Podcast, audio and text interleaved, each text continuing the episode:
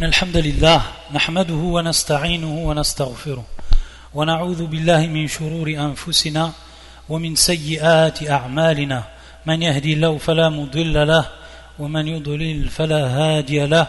وأشهد أن لا إله إلا الله وحده لا شريك له وأشهد أن محمدا عبده ورسوله. أما بعد فإن أحسن الكلام كلام الله وخير الهدي هدي محمد صلى الله عليه وآله وسلم وشر الأمور محدثاتها وكل محدثة بدعة وكل محدثة بدعة وكل بدعة ضلالة وكل ضلالة في النار Donc nous poursuivons, Inch'Allah ta'ala, le livre intitulé Ahkam wa Manasik al-Hajj wal Umrah, du Cheikh al-Islam ibn Taymiyyah, rahmatullah alayh. Donc le Cheikh, rahimullah,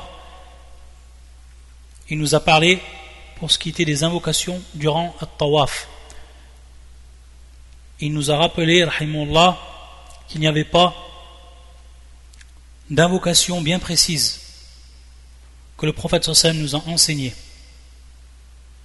Sauf, bien entendu, l'invocation, comme nous l'a rappelé le shir, qu'il disait le prophète sallallahu alayhi wa lorsqu'il terminait un premier tour de tawaf et lorsqu'il est arrivé entre les deux coins, c'est-à-dire au moment où il dépassait Rukn al-Yéméni et qu'il arrivait, donc au coin de la pierre noire, alors à ce moment-là, il disait cette dua Rabbana atina fid dunya hasana wa fil akhirati hasana wa qina adhab nar et il nous a rappelé le shir que le prophète sallallahu alayhi wa il finissait beaucoup de ses doigts avec cette invocation. Ensuite يقول رحمه الله والطواف بالبيت كالصلاة إلا أن الله أباح فيه الكلام فمن تكلم فيه فلا يتكلم إلا بخير ولهذا يؤمر الطائف أن يكون متطهرا أن يكون متطهرا الطهارتين الصغرى والكبرى ويكون مستور العورة مجتنب النجاسة التي يجتنبها المصلي Ensuite, il nous dit que le tawaf autour de la maison sacrée d'Allah subhanahu wa ta'ala, c'est comme kassala, c'est comme la prière. Et bien, entendu ici, kassala, c'est-à-dire c'est comme la prière. Ça ne veut pas dire que c'est une prière. Et on va voir un peu plus loin que le shir va nous évoquer des différences qu'il y a entre le tawaf et la prière. Et on reviendra également un peu plus loin sur un hadith du prophète qui va donc dans ce sens, dans le sens de la parole du shir. On y reviendra au moment convenu.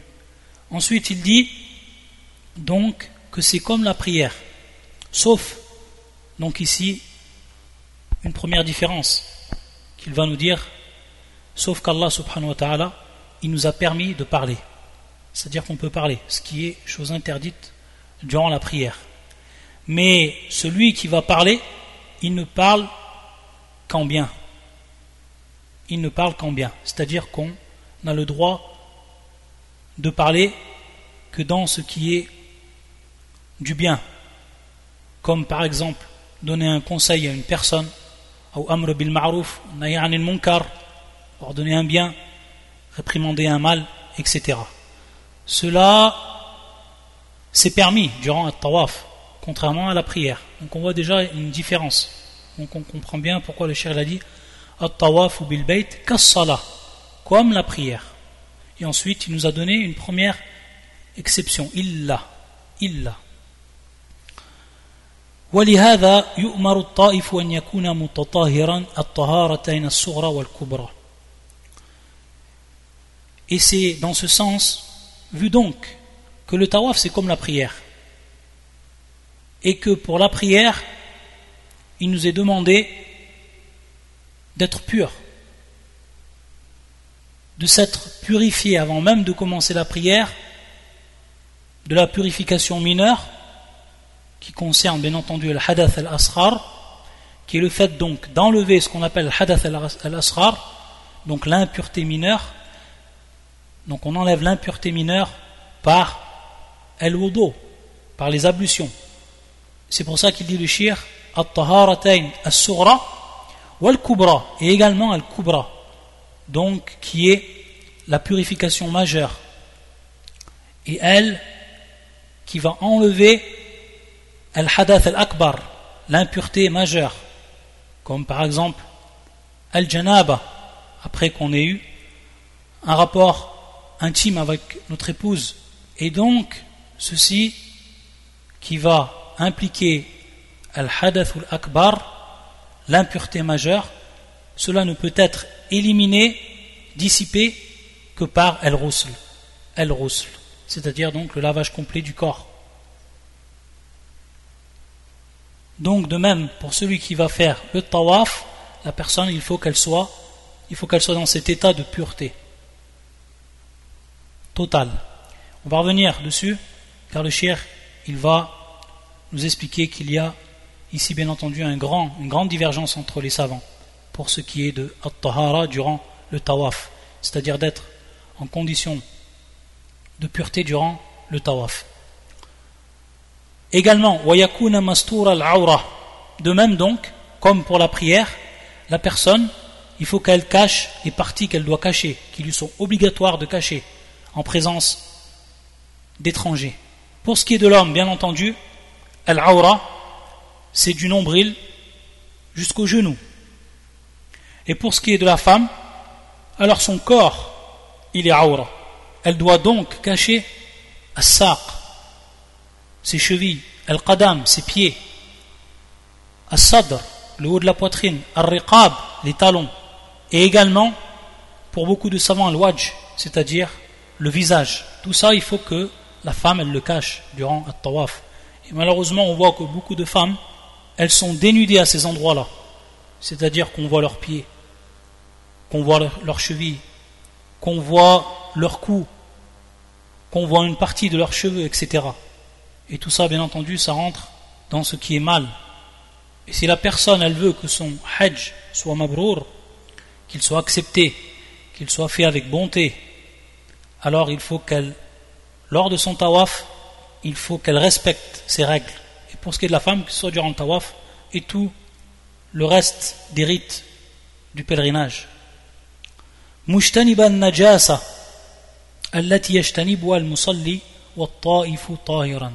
Également donc, il doit s'écarter.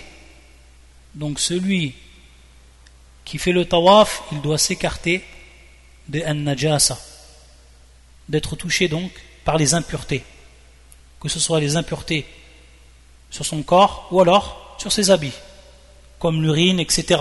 Il doit s'écarter donc de toutes ces impuretés, comme il le fait pour la prière.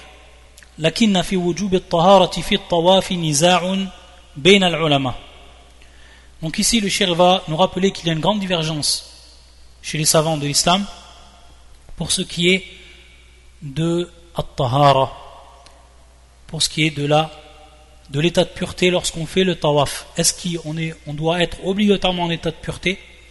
Et est-ce que notre tawaf il va être accepté uniquement si on est en état de pureté comme pour ce qui est de la prière? Ou non, il y a ici une différence entre le tawaf et la prière pour ce qui est de at-tahara. Donc l'Ishir nous dit par cette parole niza', c'est-à-dire donc qu'il y a une grande divergence. Et quelle va être la cause de cette divergence Le shir il va ici nous donner un point qui est essentiel pour comprendre cette divergence. Il va nous dire فإنه لم ينقل أحد عن النبي صلى الله عليه وآله وسلم أنه أمر بالطهارة للطواف ولا نهى المحدث أن يطوف ولكنه طاف طاهرا Donc ici, une des principales causes de cette divergence, c'est que lorsqu'on est revenu, lorsque les savants sont revenus à la sunna du prophète sallam, ils sont aperçus que personne n'a rapporté du prophète sallallahu qu'il a obligé d'être en état de pureté lorsqu'on faisait le tawaf. Et qu'il n'a pas interdit celui qui était en état d'impureté qu'il fasse le tawaf. Mais lui, le prophète sallam, il a fait le tawaf alors qu'il était en état de pureté. Ça, c'est de par son acte. Donc à partir de là, il va y avoir une divergence. Et les savants vont donc regarder d'autres preuves, ils vont avoir également, ils vont émettre un effort d'interprétation pour ce qui est de leur argumentation prise du Coran ou de la Sunna, comme on va voir. À la hal, pour ce qui est d'un hadith bien précis sur cette question-là, il n'y en a pas, comme le shir nous le rappelle.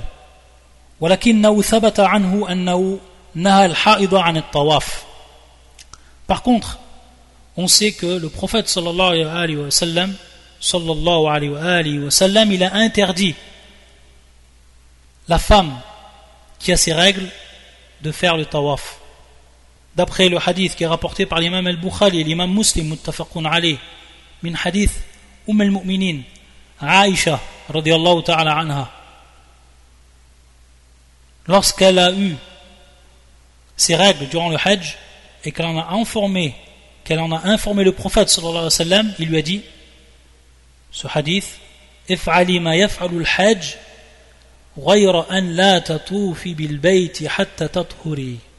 C'est-à-dire fais tout ce que fait le pèlerin.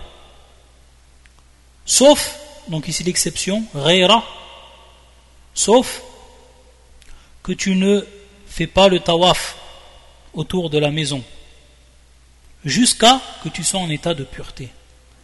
Ça, c'est un hadith qui est très important pour ce qui est de ce chapitre-là. Hadith à connaître par cœur.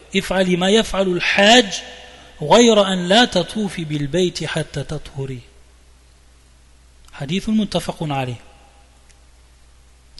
Donc, les savants, ils vont prendre de ce hadith, mais qui n'est pas ici spécial pour tout le monde, car c'est une catégorie de personnes, et ici donc la femme qui est en état de qui a ses menstrues, la femme qui a ses menstrues, ils vont donc, certains savants vont prendre cela comme preuve, ils vont dire donc la, tahara,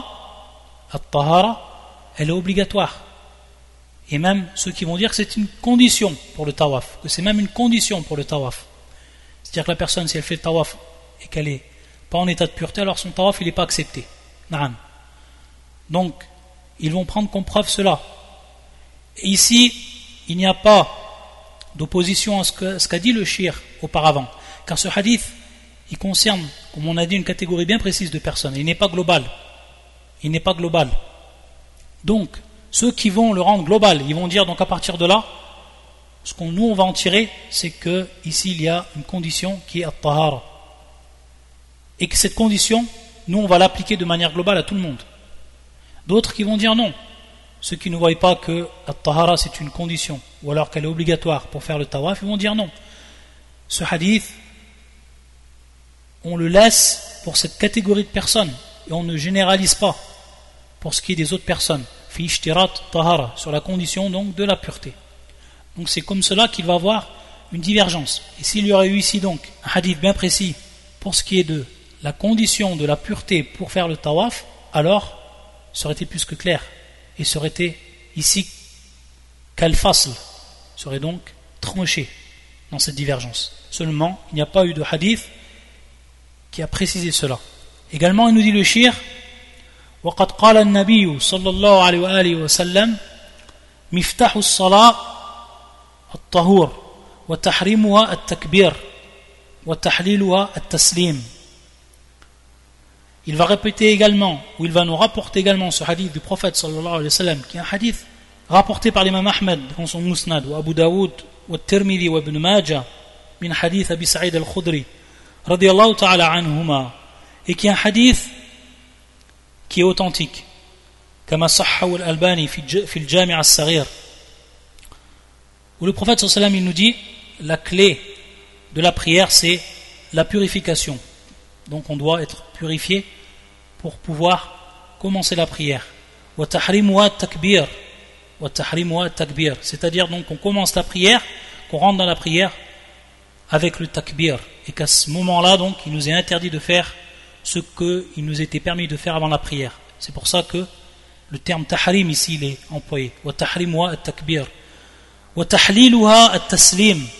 Et que donc on finit cette prière avec le taslim, avec la salutation et le terme employé tahlil, c'est-à-dire que les actes qui étaient interdits durant la prière, ils vont devenir autorisés après qu'on ait terminé cette prière. D'où le terme tahlil. فالصلاة التي أوجب لها الطهارة ما كان يفتتح بالتكبير ويختم بالتسليم كالصلاة التي فيها ركوع وسجود وكصلاة الجنازة وسجدتي السهو وأما الطواف والسجود التلاوة فليس من هذا falaysa Minhada. Donc ici le shir, il veut nous faire comprendre que pour ce qui est de at-tahara, et que cette purification qui est obligatoire pour la prière, c'est cette prière même que le prophète sallam nous a citée dans ce hadith, hadith de Abu Sa'id al-Khudri. C'est pour ça qu'il va nous dire, c'est cette prière même qui s'ouvre par le takbir et qui se termine par at-taslim, la salutation. Et cette prière même, où il se trouve des inclinaisons, ar-ruku' wa sujud, également sujud, les prosternations. De même, pour ce qui est de la prière de al-janaza, la prière que l'on fait sur le mort. De même, pour ce qui est de les deux prosternations concernant la distraction. Tout cela, ça, il nous faut donc obligatoirement être en état de pureté. Sinon, tout cela n'est pas accepté.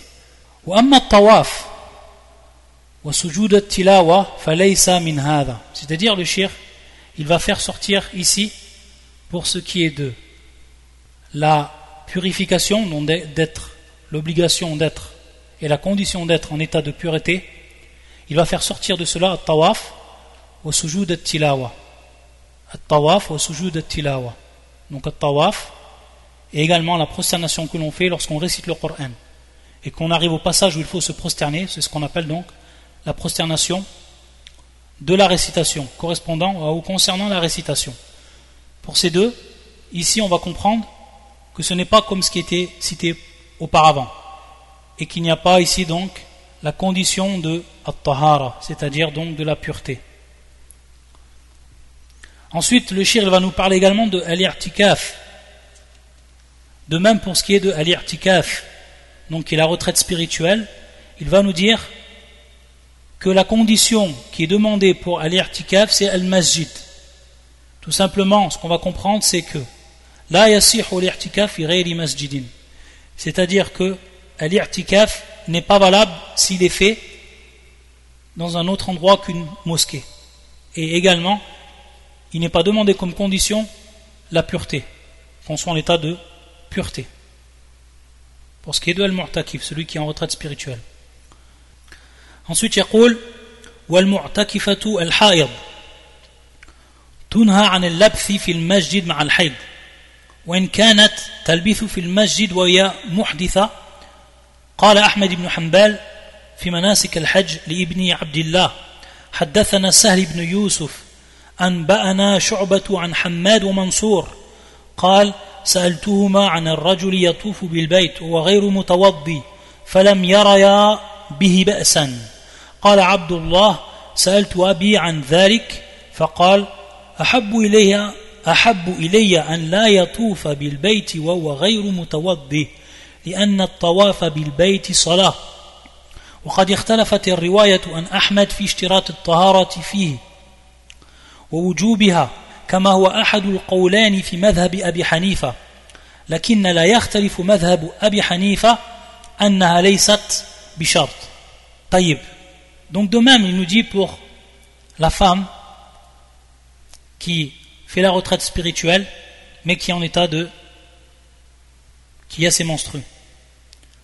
Alors, on interdit de rester dans la mosquée, à cause, bien entendu, de Al-Haïd, à cause, bien entendu, de ses menstrues. Car la femme qui a ses menstrues, il n'est pas permis qu'elle reste dans la mosquée. Par contre, elle peut rester dans la mosquée, elle est en état d'impureté. Bien entendu, ce qui ne touche, ce qui nous touche pas, elle, elle haïd. Ensuite, shir, il va nous rapporter l'avis de Ahmed ibn Hanbal, l'imam Ahmed, ta'ala. Et ici, après avoir donc cité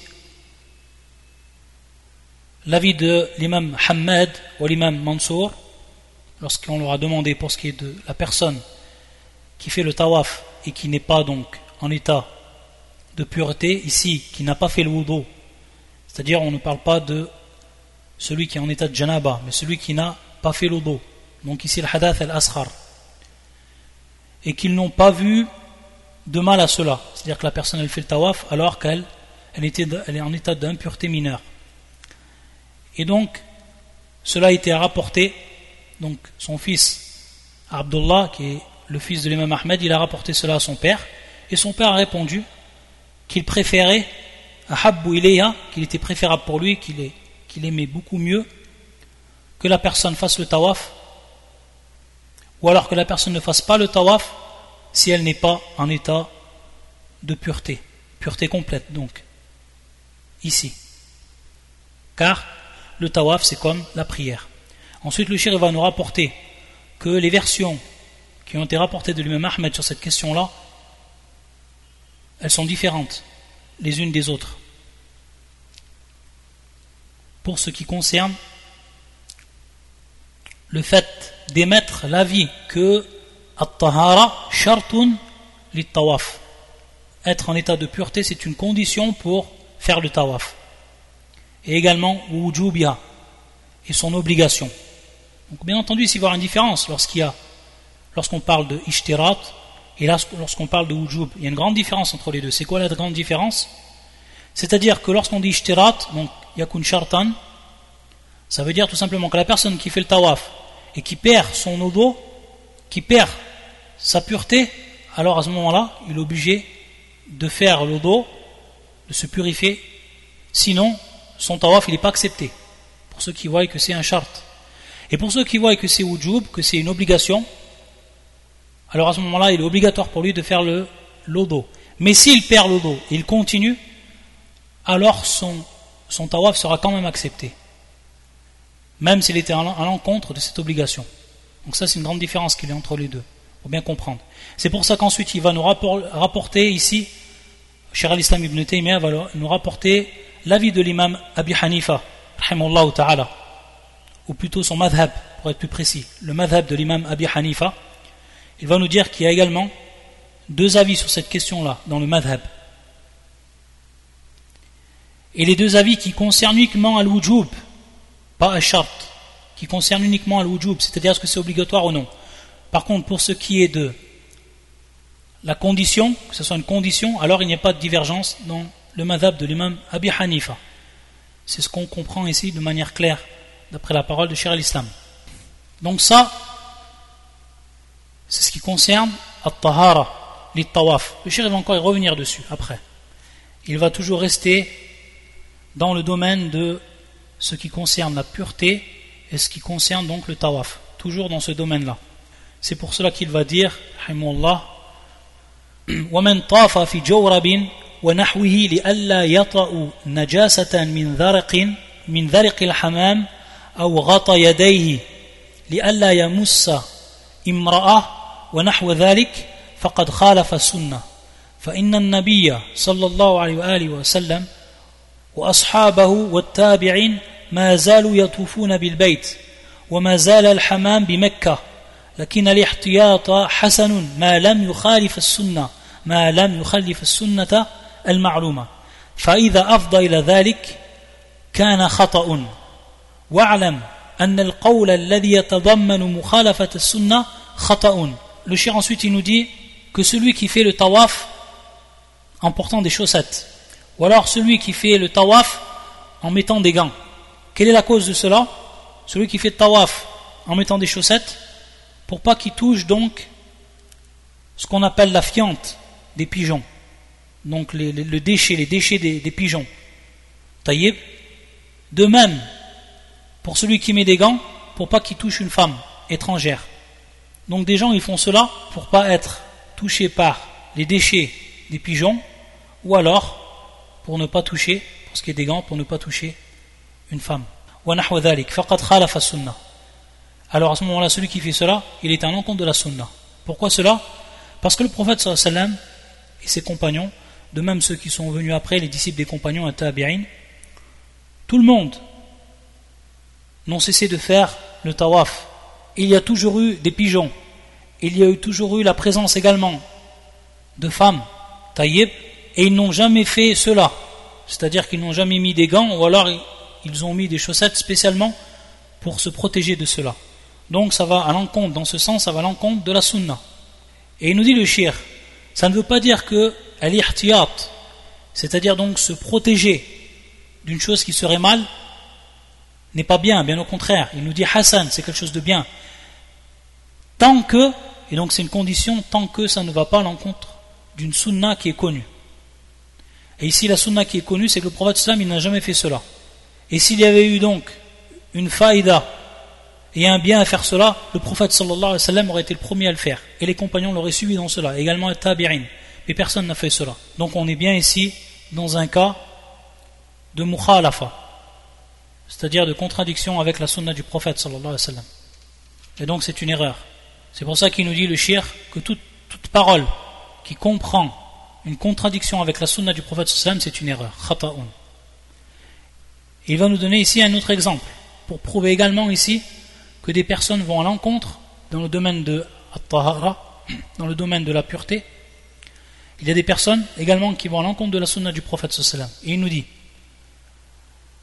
كمن يخلع نعليه في الصلاة المكتوبة أو صلاة الجنازة خوفا من أن يكون فيهما نجاسة فإن هذا خطأ مخالف للسنة فإن النبي صلى الله عليه وسلم كان يصلي في نعليه وقال إن اليهود لا يصلون في نعالهم فخالفوهم. وقال إذا أتى المسجد أحدكم فلينظر في نعليه فإن كان فيهما أذى فليدلكهما في التراب أو فليدلكهما في التراب فإن التراب لهما طهور. وكما يجوز أن يصلي في نعليه كذلك يجوز أن يطوف في نعليه كذلك يجوز أن يطوف في نعليه. وإن لم يمكنه الطواف ماشيا Ensuite, le shir, il dit, et il nous donne donc un, second exemple, pour ce qui est de al-mukhalafa, c'est lorsqu'une personne qui prie, et lorsqu'elle va prier, alors qu'elle a ses chaussures, ou ses chaussons ou autres, elle les enlève.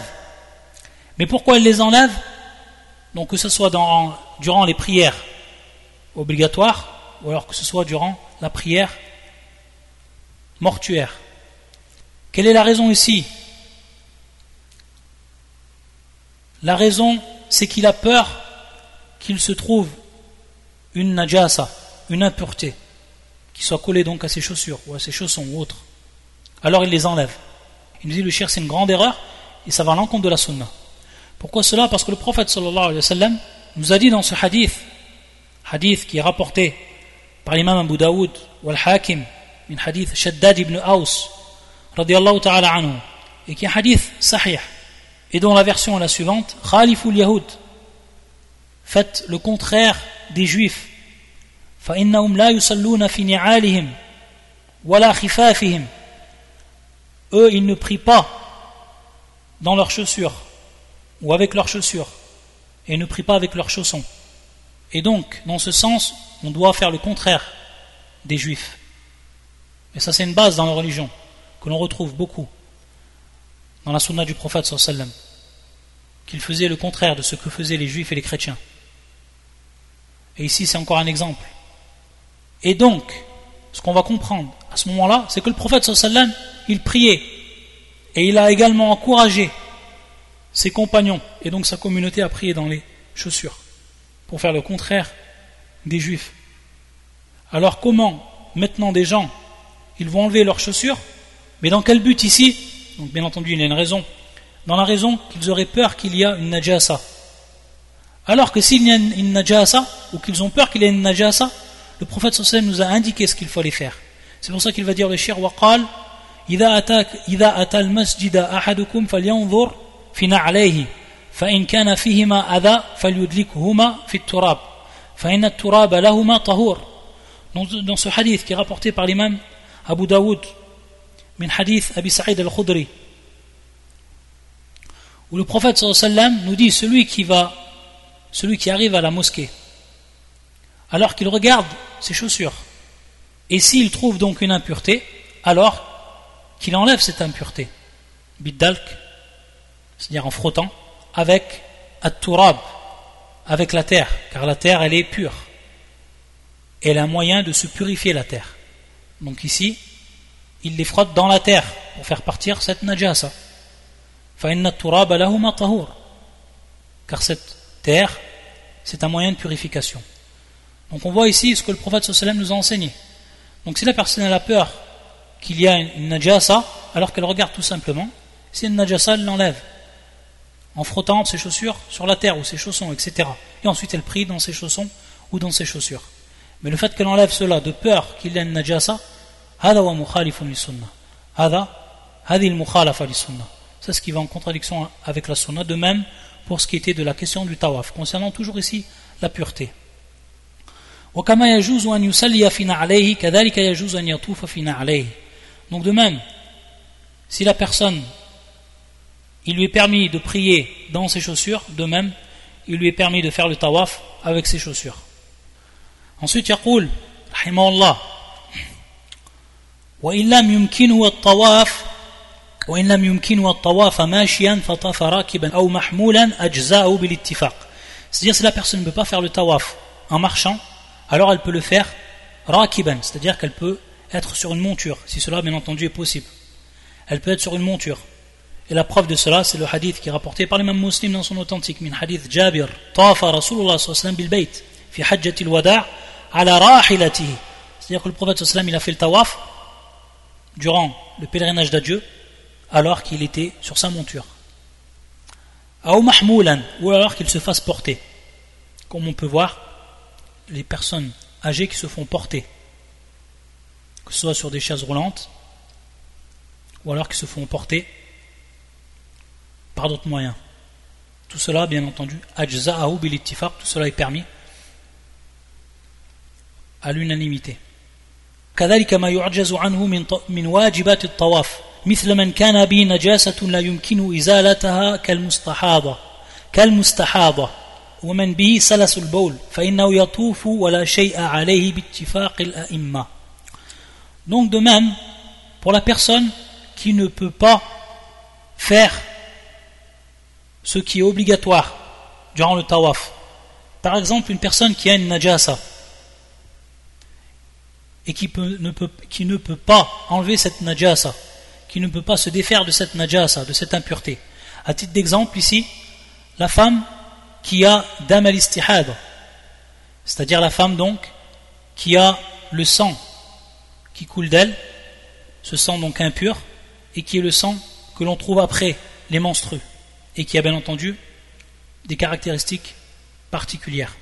Donc ce sang-là, la femme, bien entendu, elle ne pas s'en débarrasser. Taïb. Donc, elle fait quand même le tawaf. Elle fait quand même le tawaf. Comme elle faisait la prière. Comme il lui était permis de faire la prière. Tout en prenant, bien entendu, les précautions qu'il faut. Comme elle le faisait également pour la prière. Taïb. De même, pour la personne qui a ce qu'on appelle salas al-boul. Salas al-boul. Ce qui est ce qu'on appelle l'énurésie ce qu'on appelle énurésie, c'est-à-dire que la personne, elle a de l'urine qui sort involontairement et qu'elle ne peut contrôler. Alors cette personne-là, de même, elle va être atteinte donc de najasa, mais elle ne peut se défaire de cela. Alors elle, aussi, elle fait le tawaf. Et donc, elle n'a rien. Elle fait son tawaf et elle n'a rien à faire en compensation. À l'unanimité également.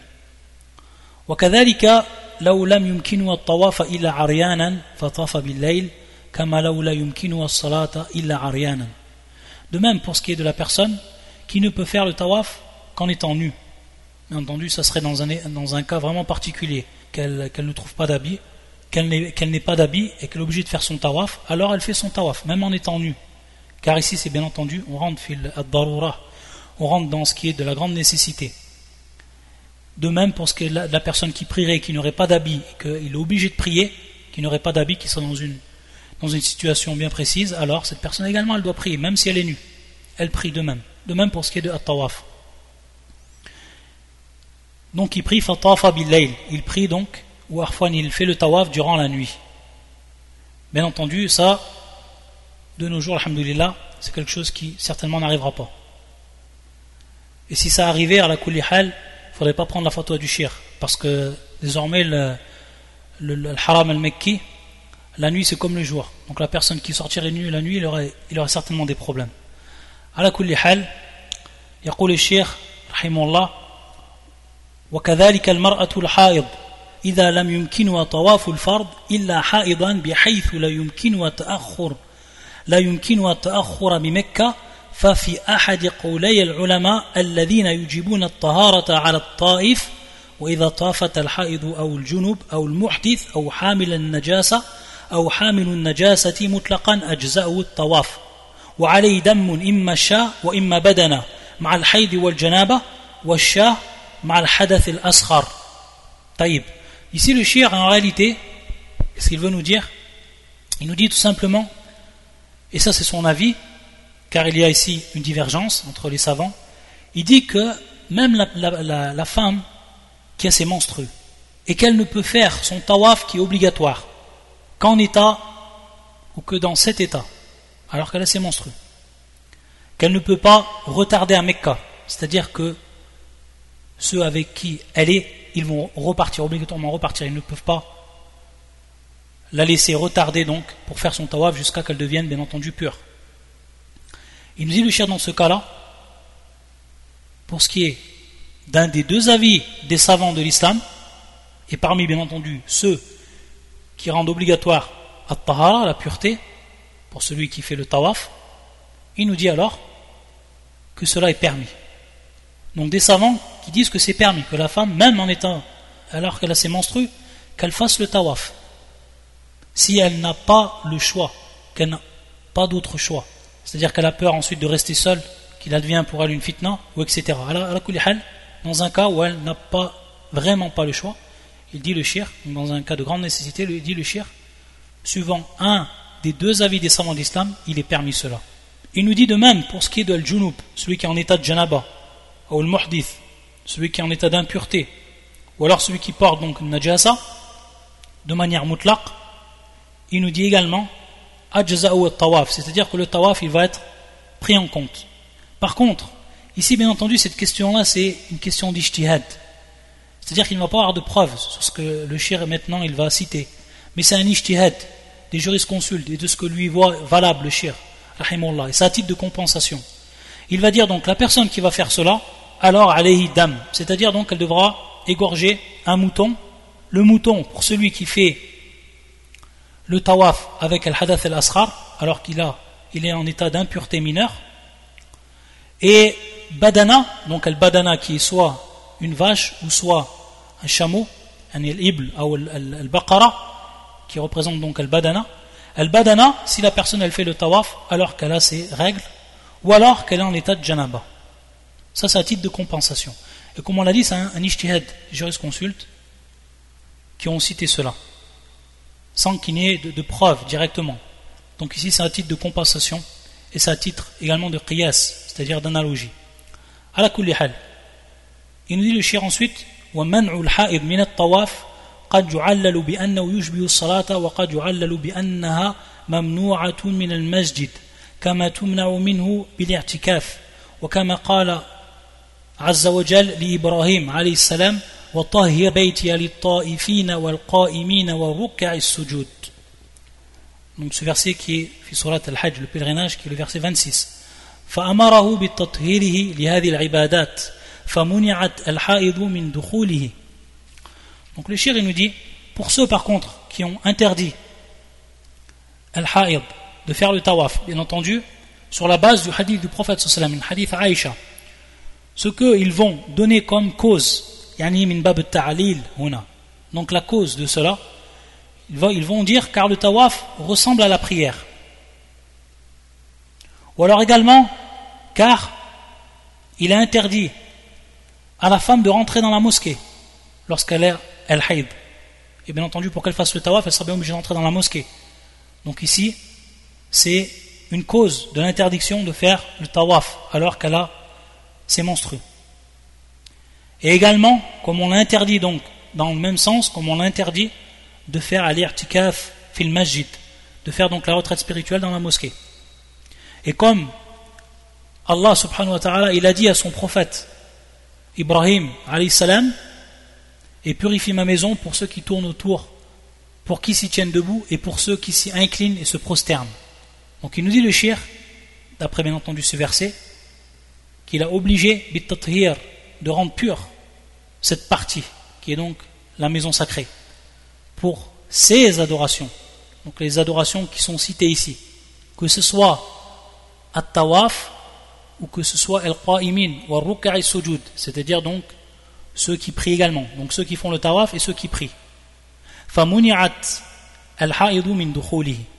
Et donc, dans ce sens-là, car il faut que cette partie reste pure, il est interdit à la femme qui est menstruée de rentrer à l'intérieur de, la mosquée. Et ici, bien entendu, la mosquée sacrée.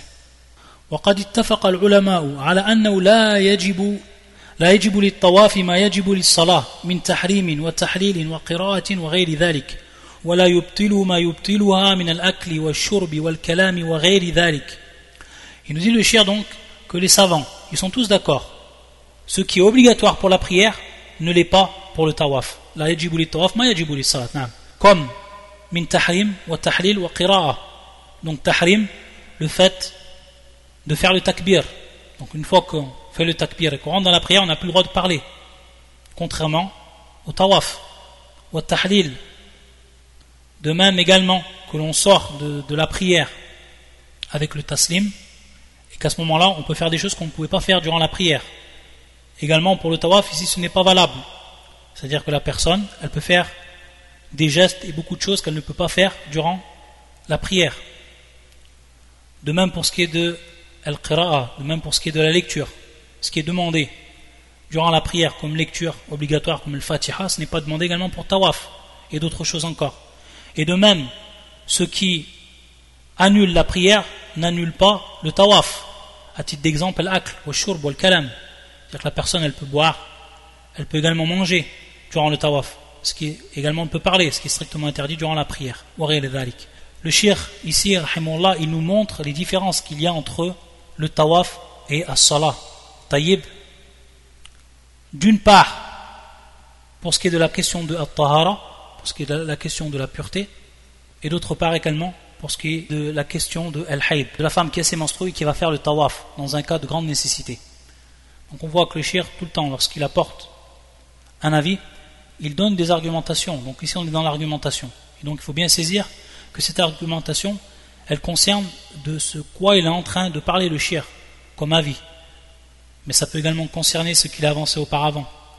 Ce qu'il a avancé auparavant, concernant donc la pureté durant le tawaf, de façon plus générale.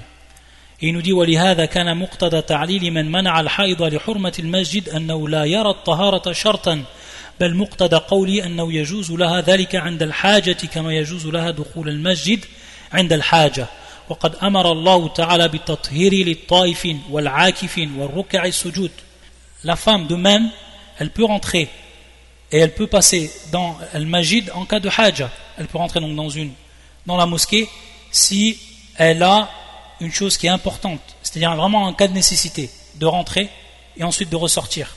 Donc la femme, elle peut faire cela, dans un cas de nécessité, de rentrer donc dans la mosquée, à ce moment-là.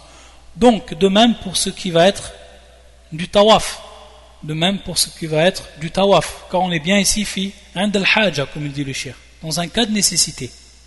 Dans un cas de nécessité.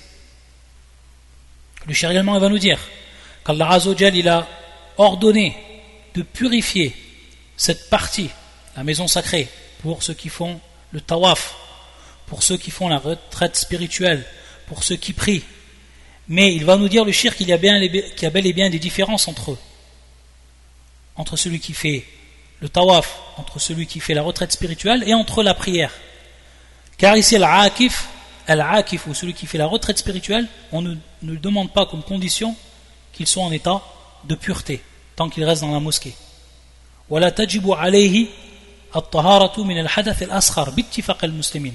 Et il ne lui est donc pas obligatoire d'être purifié de l'impureté mineure.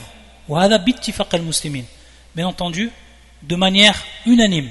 Bien entendu, pour ce qui est du junub, el junub, celui qui est en état de janaba, il doit bien entendu sortir, faire sa grande ablution, c'est-à-dire son lavage, ou alors s'il ne trouve pas d'eau, tayammum, et ensuite il revient dans la mosquée. Par contre, pour ce qui est de l'hadath al-asghar, il n'y a pas d'irtilaf chez les savants Il peut donc rester. Donc on voit ici qu'il y a bel et bien une différence. C'est pour ça qu'il dit le shir ولو طرت العاكفة الحائض إلى لبثها فيه لحاجة جاز ذلك وأما الركع السجود فهم المصلون والطهارة شرط للصلاة باتفاق المسلمين Donc, ici le shir il fait bien apparaître que pour ce qui est de Al-Akifa, celle qui va faire la retraite spirituelle, et qui va avoir ses monstrueux, si elle est obligée de rester à l'intérieur de la mosquée, qu'elle n'a pas le choix, qu'elle n'a pas le choix, alors il lui est permis cela, dans un cas de grande nécessité, comme on a dit. Par contre, pour ce qui est des ruka al-sujud, qui sont bien entendu al-musalloun, qui sont les prières, ceux qui s'inclinent et ceux qui se prosternent, alors tahara shartun lis-salah. C'est-à-dire qu'ici que la, pureté, c'est une condition même d'acceptation de la prière, bittifaq al-muslimin, à l'unanimité. Donc on voit ici que le shir continue à, nous montrer bel et bien les différences, pour ne pas dire que le tawaf, ça serait comme la prière, et que donc la femme qui est en état de haïd, elle ne fait pas la prière aslan, contrairement au tawaf. Dans un cas de nécessité, elle peut faire le tawaf. Donc on voit tout ça, c'est une argumentation que le shir ici développe. C'est pour ça qu'il dit c'est-à-dire que la femme qui est en état de menstru, elle ne prie pas, elle ne prie pas, elle n'a pas à prier la prière elle est annulée. Elle n'a pas rattrapé cette prière aussi. يبقى الطائف هل يلحق بالعاكف أو أو بالمصلي أو يكون قسما ثالثا بينهما هذا محل اجتهاد C'est pour ça qu'il nous dit le shir. On a maintenant at-taif, c'est-à-dire celui qui fait le tawaf, est-ce qu'on lui, on le place dans le groupe de ceux qui font la retraite spirituelle, ou alors dans le groupe des prieurs. Ou alors c'est un groupe qui serait en fait un troisième groupe, un groupe différent de ces deux groupes. Ça c'est la question. C'est ici en réalité la place de l'effort d'interprétation. C'est-à-dire que les savants, les jurisconsultes, ils vont faire un effort d'interprétation. Ils vont analyser, ils vont regarder, ils vont dire, en fait, ceux qui ont dit que c'était une condition, at-tahara, pour celui qui, doivent, qui fait le tawaf, alors eux, ils l'ont mis dans le groupe des prières. C'est-à-dire, ils ont dit c'est comme un prière.